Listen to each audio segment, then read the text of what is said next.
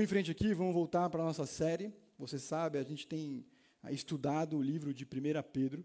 Ah, o que me chama a atenção toda vez que a gente está aqui conversando é que Pedro, como os outros autores bíblicos, sempre está diante de uma escolha muito difícil. Né? É cada palavra que ele escreve conta.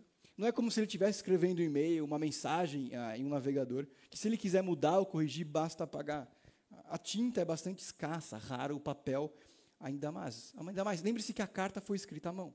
Então, é sábio e bastante prudente tentar encontrar os detalhes e entender os porquês das coisas. Domingo a domingo a gente tem avançado nas palavras talvez daquele que é o mais famoso discípulo de Jesus. Pedro parece assumir o papel de um irmão mais velho, alguém que tenta trazer, oferecer, lembrar boas direções para gente que passava por uma situação muito difícil. Lembre-se, eles estão passando por perseguição. Poucas coisas podem ser mais complexas e desafiadoras para a fé de alguém. Recentemente eu estava lendo um livro que chama Escrita Criativa para Iniciantes. E em determinado momento, o autor traz um mini conto que me parece ter bastante a ver com essa caminhada que por vezes é imprevisível que é ser cristão. Primeiro vamos ao original, tá bom?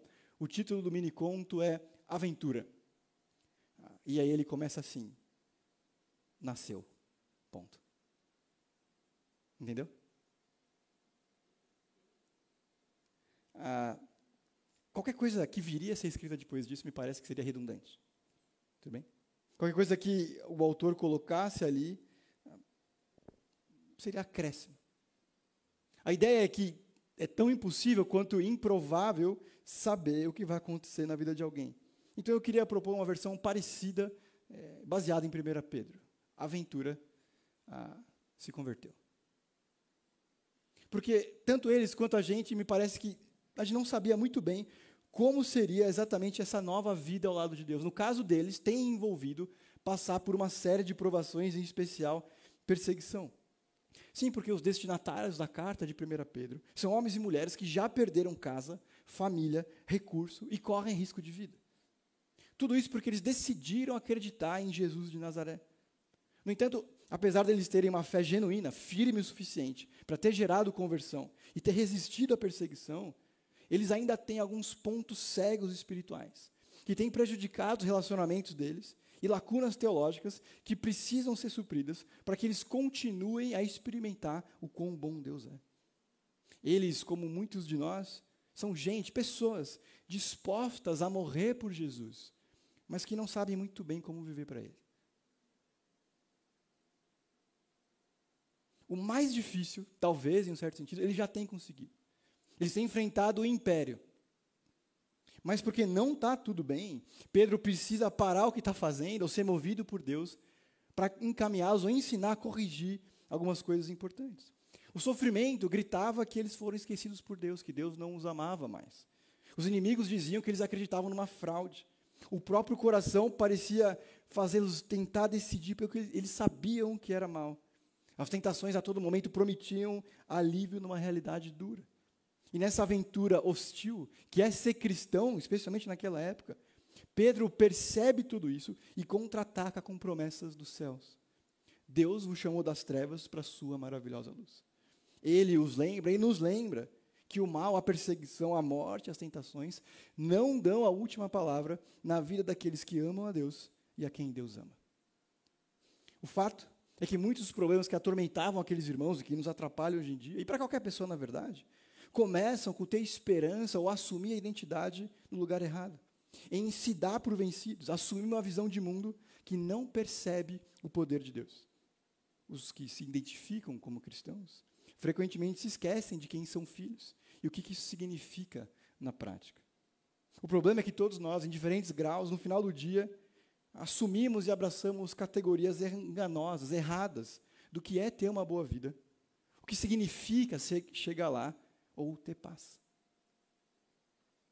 Então, essas são precisamente algumas das razões das nossas ansiedades e frustrações. E é por isso que essa aventura de nascer ou ser convertido, se converter, que já é difícil por si só, fica ainda mais complexa. Eu quero pensar com vocês, então, quais são os riscos que a gente enfrenta e que silenciosamente roubam o nosso coração todos os dias. Como que mesmo hoje, a gente não sendo perseguido, não do jeito deles, pelo menos, a gente cai em erros parecidos. O que Deus tem a dizer para aqueles que estão desanimados? O que Deus espera de mim, de você? Qual é o sentido dessas batalhas que a gente tem enfrentado? Então liga a sua Bíblia, abre comigo ou veja aí na TV. 1 Pedro, capítulo 2, dos versos 1 ao 10. 1 Pedro, capítulo 2, dos versos 1 ao 10. Diz assim: Livrem-se, portanto, de toda maldade, de todo engano, hipocrisia inveja e toda espécie de maledicência. Como crianças recém-nascidas, desejem o leite espiritual puro, para por meio dele cresçam para a salvação, agora que provaram que o Senhor é bom. À medida que se aproximam dele, a pedra viva, rejeitada pelos homens, mas escolhida por Deus e preciosa para ele, vocês também estão sendo utilizados como pedras vivas na edificação de uma casa espiritual, para serem sacerdócio santo, oferecendo sacrifícios espirituais aceitáveis a Deus por meio de Jesus Cristo. Pois assim é dito na Escritura: Eis que põe em Sião uma pedra angular, escolhida e preciosa, e, este, e aquele que nela confia jamais será envergonhado.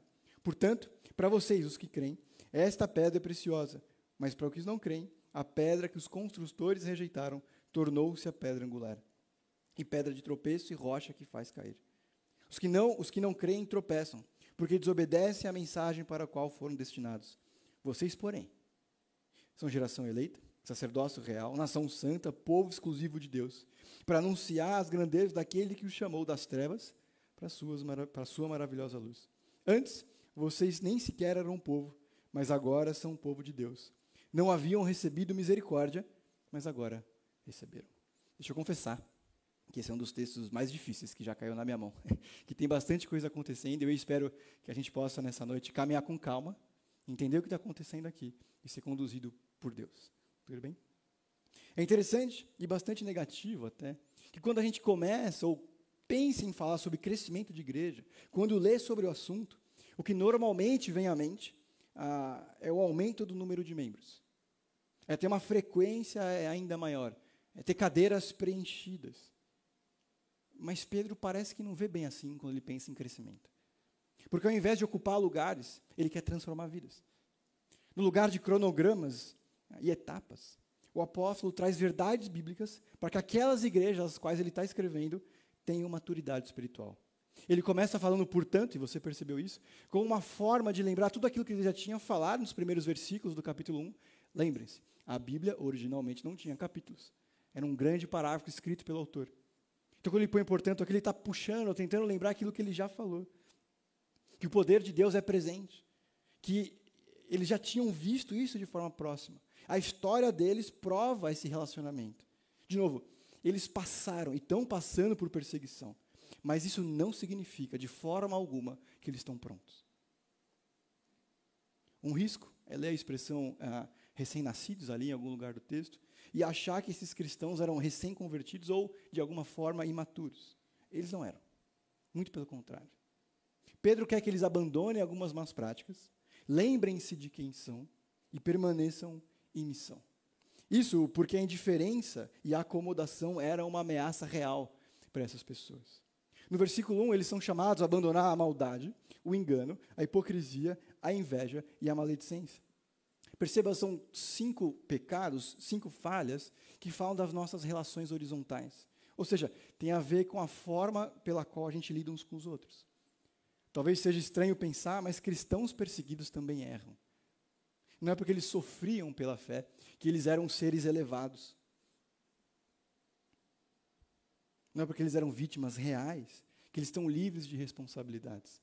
Por mais difícil que seja uma situação, ela não significa de forma alguma salvo-conduto para o pecado. Na cabeça de Deus não existe perdido por um, perdido por mil. E é por isso que eles continuam a ser encorajados. A linguagem aqui que é alguma coisa parecida com roupas que precisam ser removidas. Eu acredito aqui que todo mundo mais ou menos sabe definir essas cinco palavras, né? especialmente quando a gente é vítima de coisas nesse sentido. A, a dificuldade, o desafio talvez seja perceber quando eu pratico. A maldade é o desejo de prejudicar outras pessoas, inclusive aqueles que me perseguem. Romanos 12, 21 diz: Não se deixem vencer pelo mal, mas vençam o mal com o bem. Engano e hipocrisia se fazem presentes pelas mais diversas formas de manipulação que eu uso para conseguir o que eu quero, sem ser transparente com as minhas motivações. Inveja e calúnia, uma preocupação com o outro, que é pouco saudável. Perceba, e você sabe disso. Essas cinco aqui são bastante fundamentais, básicas até. Você não precisa ter vindo numa igreja, você não precisa saber quem Deus é, e nem ser um grande conhecedor das coisas espirituais para saber do que ele está falando. Mas esses irmãos que venceram, têm vencido a perseguição, têm caído exatamente nessas coisas tão fundamentais. Qualquer um consegue perceber porque isso é um problema, mas eles não. O apóstolo precisa escrever uma carta sobre isso. Por algum motivo, esses cristãos que sobreviveram à perseguição têm caído nisso. Eles sofrem intensa e injustamente, capítulo 1, verso 6 e 2, 19. Eles estão sendo testados como pelo fogo, capítulo 1, verso 7. Mas eles se renderam. Eles estão enganando uns aos outros. Eles estão promovendo o mal.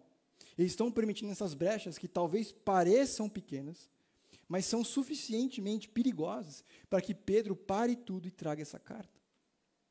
John Piper, um dos pastores mais respeitados do nosso tempo, diz que Pedro está alertando e combatendo o que ele chama de fatalismo espiritual.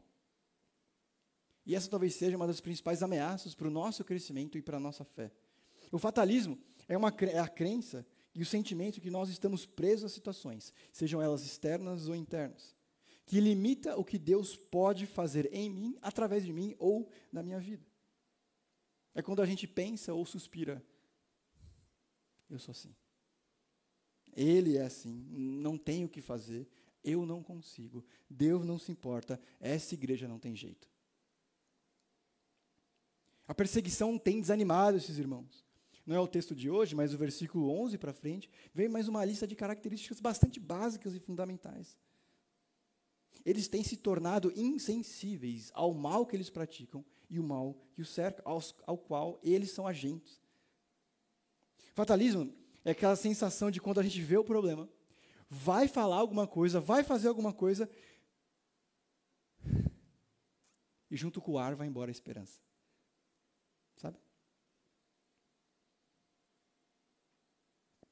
Por que, que adianta?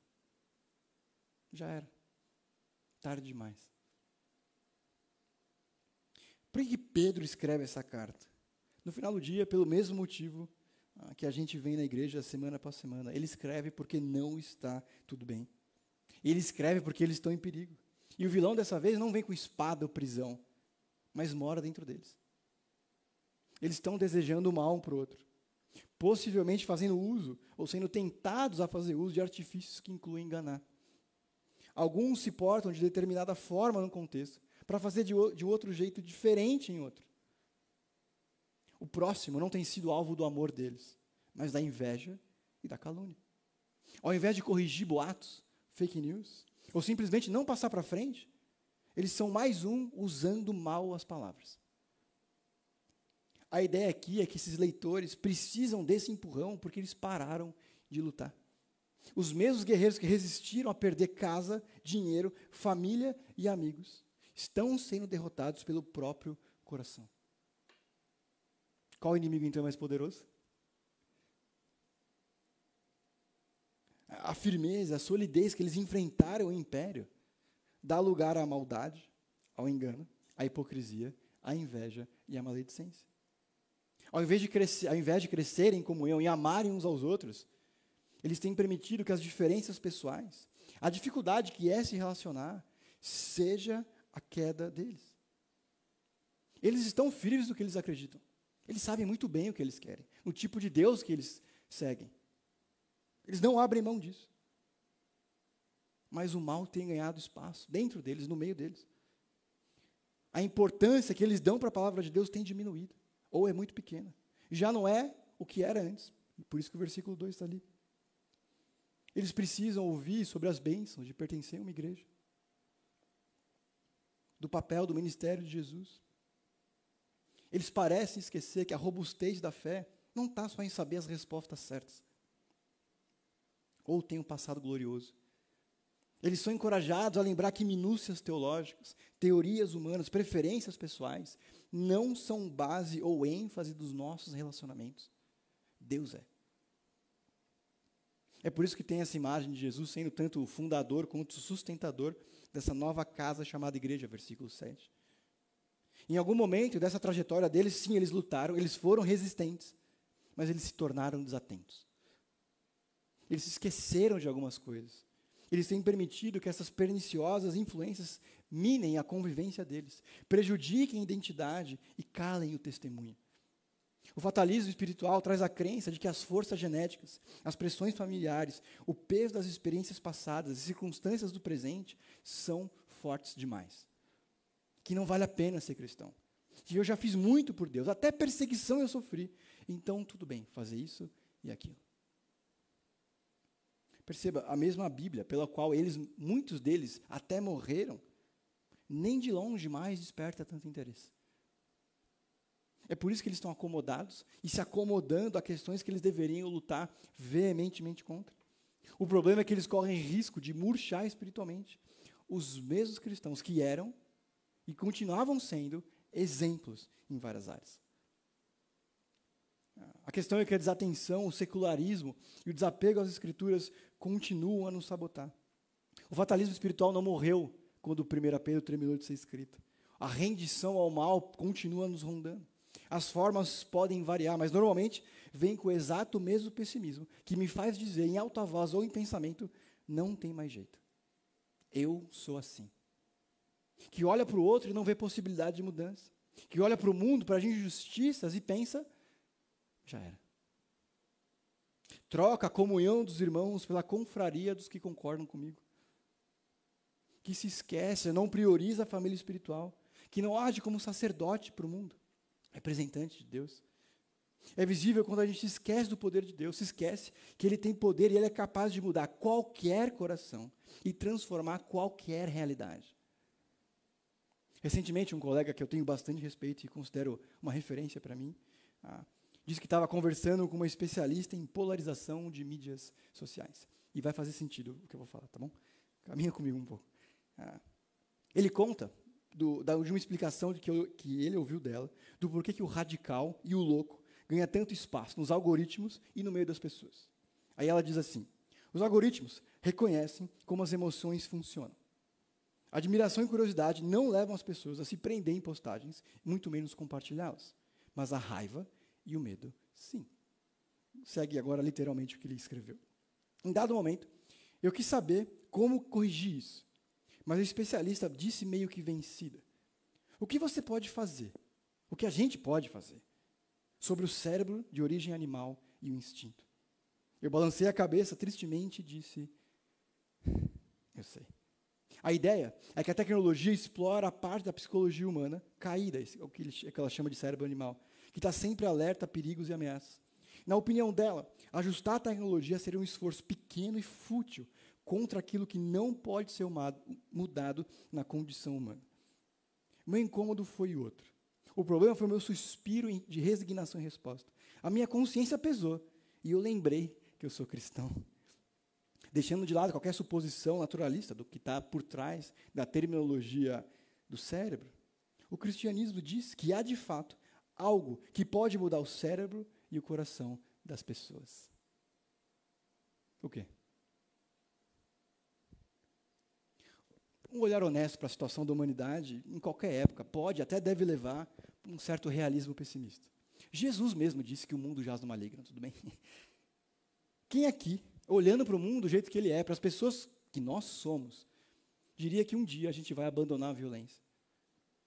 Que os políticos, ou muitos deles, vão abandonar a corrupção? Que a gente vai parar de explorar o próximo?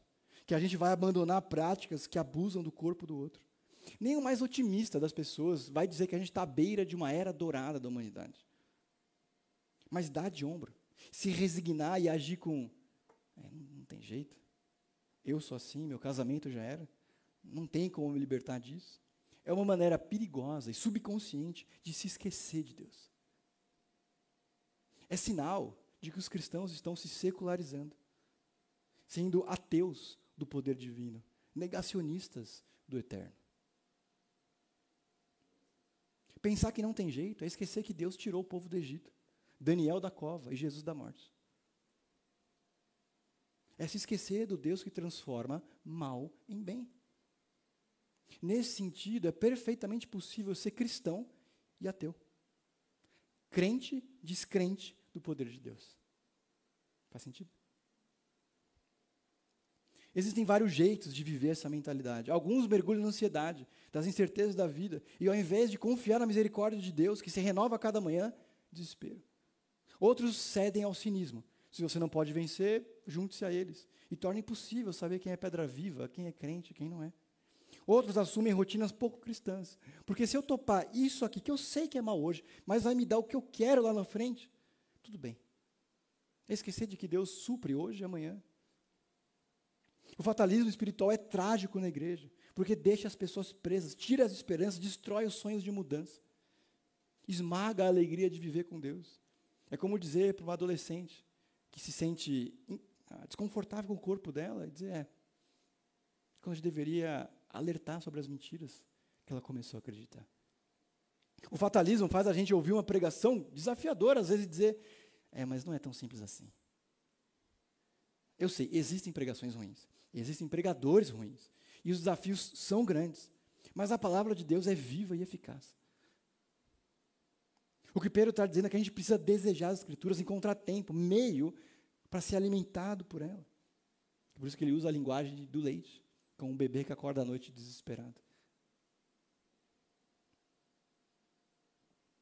Vou fazer uma pequena confissão que eu não fiz de manhã. É, às vezes as pessoas, claro, vêm, vêm falar comigo por diversos motivos.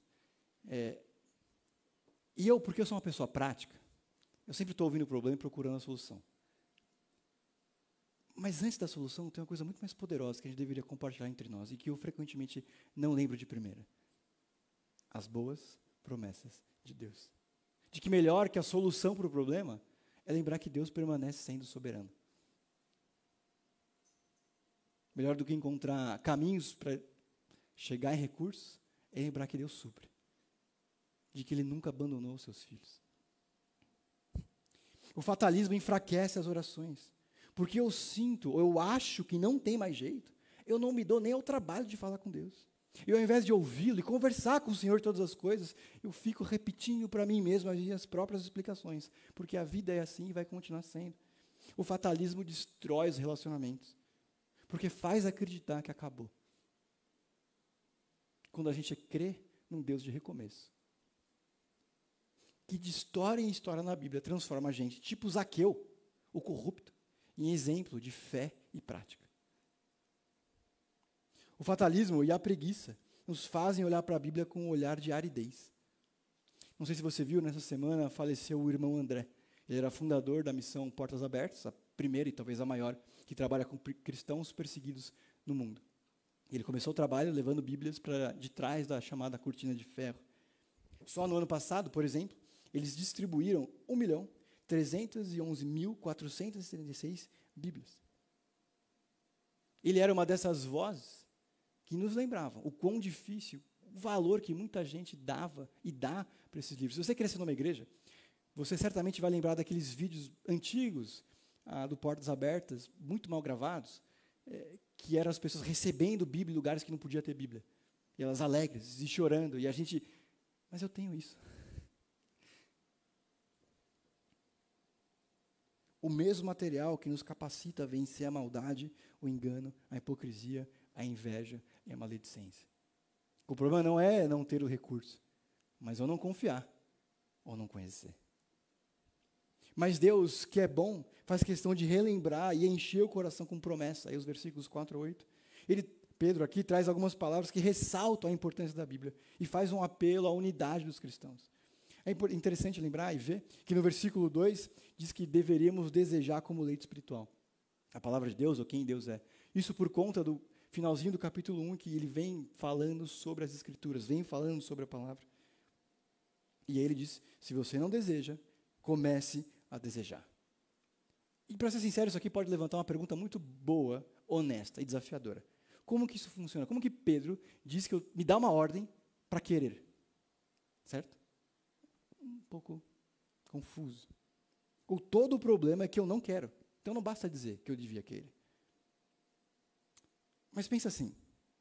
Lembra de alguém que mandou um aleijado andar? O cego enxergar? Um discípulo andar sobre as águas? Que o morto ressuscitasse? Para você que é novo no cristianismo, essas são algumas ordens que Jesus dá. Mas porque ele tem poder e porque ele tem autoridade, acontece. Mas acontece para quem acredita nele e está perto dele. O ponto é que a palavra de Deus foi poderosa para criar novos cristãos, o tema do primeiro capítulo de 1 Pedro. Mas ela também é poderosa o suficiente para conduzi-los nesse momento. A segunda fonte de segurança é a realidade. Quem sustenta o cristão e a igreja não são os líderes humanos. A situação favorável, mas Jesus. É por, é, é por isso, ah, e é importante a gente lembrar que Jesus não está de férias no céu.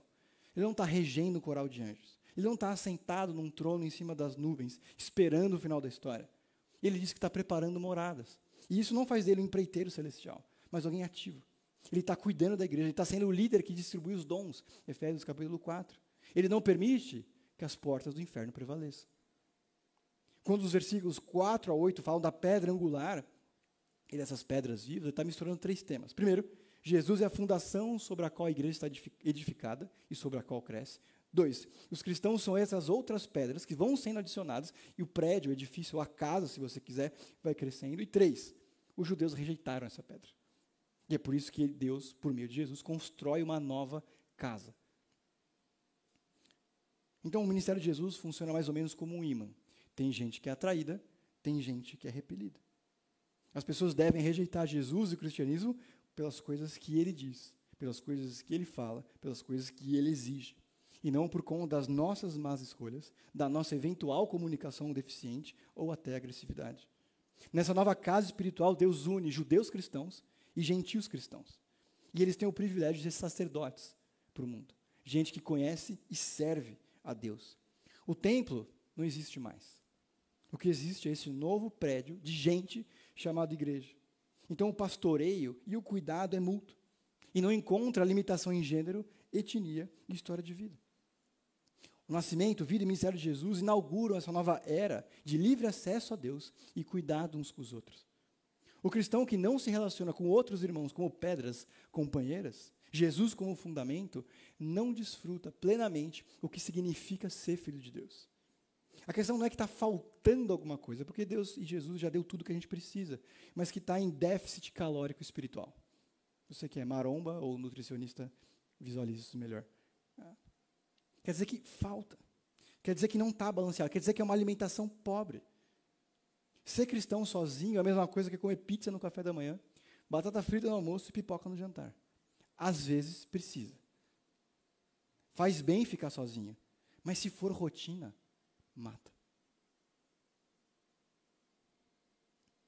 Existem algumas bênçãos que só a comunhão, a convivência intencional entre os irmãos traz o encorajamento mútuo, o crescimento acompanhado, a ajuda sensível, a força em meio à dificuldade, segurança na tempestade, demonstrações visíveis de amor e intimidade no mundo de indiferença.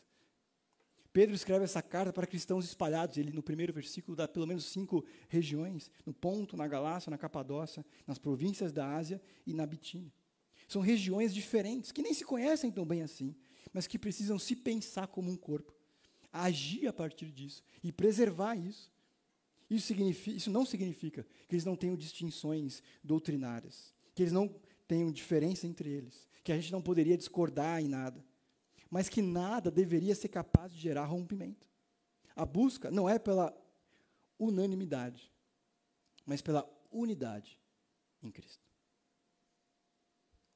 O verso 5 fala sobre Deus nos dar propósito de vida. Aponta que nós somos chamados a oferecer sacrifício com tudo que nós somos ou fazemos corpo, a profissão, os dons e talentos são meios para isso. Conta uma história dessas quase lendárias no nosso meio, que uma vez um sapateiro chegou para Lutero, o reformador, e perguntou como que ele poderia servir melhor a Deus e como que ele poderia ser um cristão melhor. Conta a história que Lutero responde: faça um bom sapato e venda por um preço justo. Tudo que a gente faz, seja comer, beber, martelar ou programar, deve e pode ser feito para a glória de Deus. E isso é benção. É ter propósito para a vida. Identidade para quem eu sou. Eu não lembro quem me ensinou isso, mas você que convive comigo um pouco mais de perto já me ouviu dizer: o seu chefe te deve salário. Satisfação você encontra em Deus. Tudo bem? É por isso que a gente vive ansioso, porque a gente quer tirar leite de pedra. Porque a gente quer encontrar em outros lugares que não em Deus significado, sentido ou segurança. O que Deus traz aqui é segurança. Sabe por que a gente se converteu mil vezes? Jogou o graveto de novo na fogueira? Só para garantir. Porque em algum momento parou de desfrutar das bênçãos de Deus e ser parte ativa na comunidade dos santos. Jesus promete que vai estar conosco até o final dos tempos, Mateus 28, versículo 20. O Espírito Santo habita nos cristãos como demonstração e selo dessa aliança. Efésios 1:10. Sabe o que são essas bênçãos? Vislumbres do céu. Nada mais, nada menos do que uma fresta maravilhosa do que nos espera na eternidade. É por isso que nos últimos versículos, Deus, por meio de Pedro, reafirma bênçãos e envia em missão. Depois de brevemente comentar sobre aqueles que rejeitaram Jesus, Pedro diz: Mas vocês. Quem são esses? Todos aqueles que são chamados ao serviço no reino de Deus. No Antigo Testamento, o povo judeu tinha um sacerdócio. No Novo Testamento, o povo de Deus é um sacerdócio. E são servos do Deus vivo. Em todas as áreas, em todos os momentos, independente da história ou tribo, se você quiser. Significa que eu, ou os cristãos, devem ver a vida a partir desse ângulo. Significa que eu sou um comissionado, um enviado de Deus para onde eu estiver. Eu lembro de um missionário que definiu missões assim: Missões começam onde Deus te colocou hoje e vão até onde Ele te levar amanhã. Tudo bem? Os cristãos são uma raça, nação, povo de Deus, ah, um leitor aqui que conhece mais a Bíblia, mas especialmente o judeu, lembraria que essas são expressões do Antigo Testamento para Israel. Mas que agora são para a igreja. Aqueles que valorizam Jesus acima de tudo são parte do que ele chama de igreja aqui, sem qualquer distinção. Pode não parecer, ah, mas essa ideia aqui é profundamente revolucionária. Lembre-se, essa aqui é a época do Império Romano, ah, em que ser romano é motivo de orgulho, objeto de desejo, ah, e origem de várias benesses. A cidadania romana permitia, por exemplo, ocupar cargos públicos, decidir os rumos da cidade e ser julgado de forma diferente. Lembre-se, Paulo apela para ser julgado em Roma. Tem algumas vantagens aqui. Ele está dizendo que isso não vale de nada.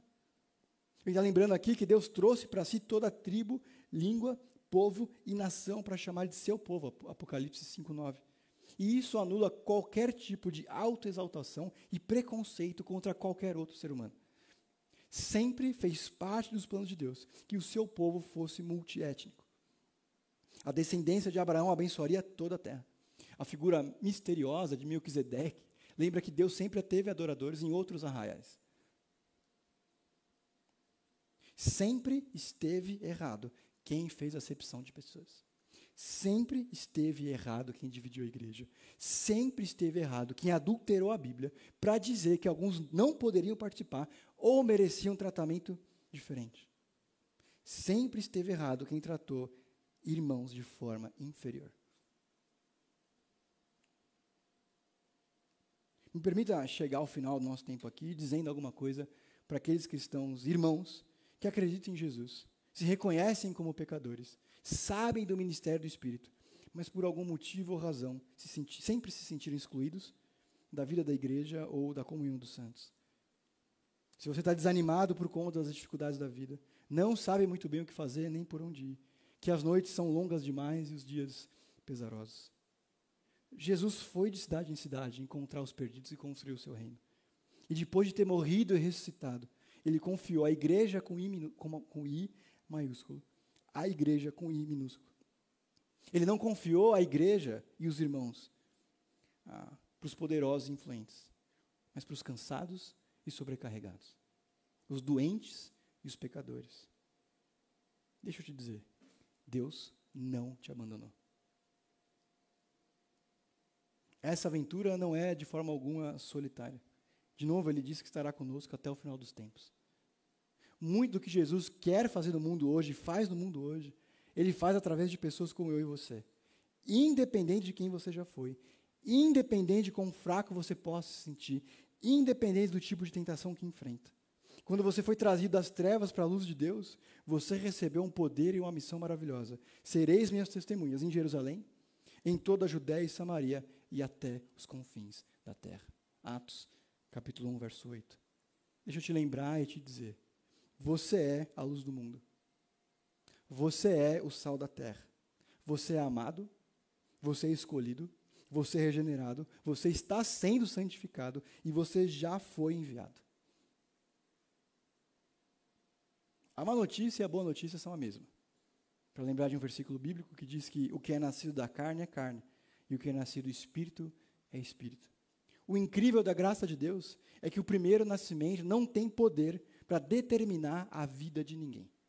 O seu CEP não define o seu destino. Os seus traumas não têm mais poder sobre você.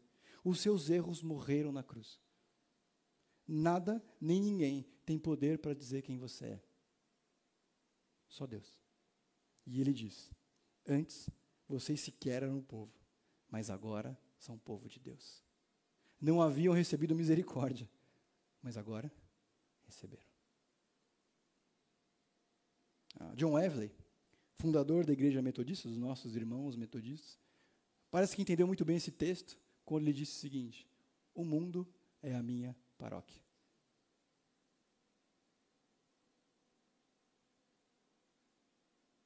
O mundo é o nosso campo missionário. As pessoas às quais a gente convive, os nossos alvos evangelísticos. Os irmãos que a gente conhece, gente que a gente deve amar. Eu lembro disso porque eu, quando eu prestei vestibular na Metodista, estava na capa, para todo mundo ver. Duas perguntas para a gente encerrar.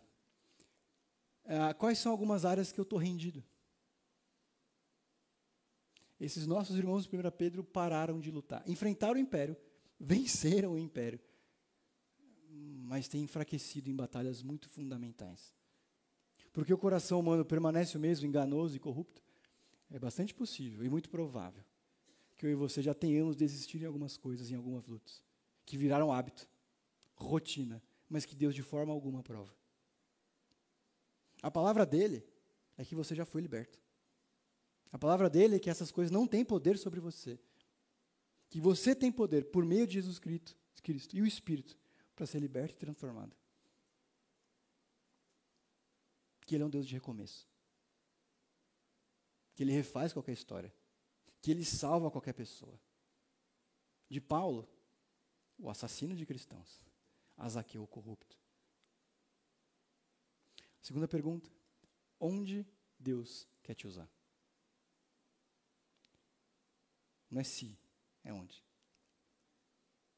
De novo. E com todo respeito. E me inclui. Ele usou até um jumento no Antigo Testamento.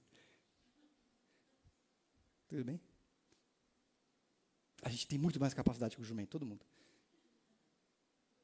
Ele te usa. Ele te capacita. O mesmo Deus que escolhe, sustenta e capacita. Vamos orar. Senhor, obrigado pelo nosso tempo aqui, obrigado porque o Senhor é um Deus bondoso e poderoso. Obrigado porque o Senhor é um Deus paciente. Reconhecemos a sua misericórdia, Senhor. Por favor, fala ao nosso coração essa noite. Incomoda nosso espírito, Pai, para que nós percebamos as áreas das quais a gente abriu mão, a gente parou de lutar, Senhor, e se entregou a rotinas que o Senhor não aprova. Senhor, incomoda nosso coração, não nos dá uma boa noite de sono, Senhor. Nos traz arrependimento, nos faz confessar e enche nosso coração do desejo de transformação nos faz novos, Senhor, de novo. O Senhor nos ajuda também a ter atenção, coragem, Senhor, e disciplina para te servir em todos os lugares, em todas as situações, Senhor. Ajuda, Pai, nos momentos e lugares que a gente estiver nessa semana, que nós hajamos, Senhor, como sacerdotes do Seu reino eterno. Que a gente possa amar pessoas e se auxiliá-las, Senhor, na salvação. Obrigado por tudo que o Senhor tem feito. Em nome de Jesus. Amém.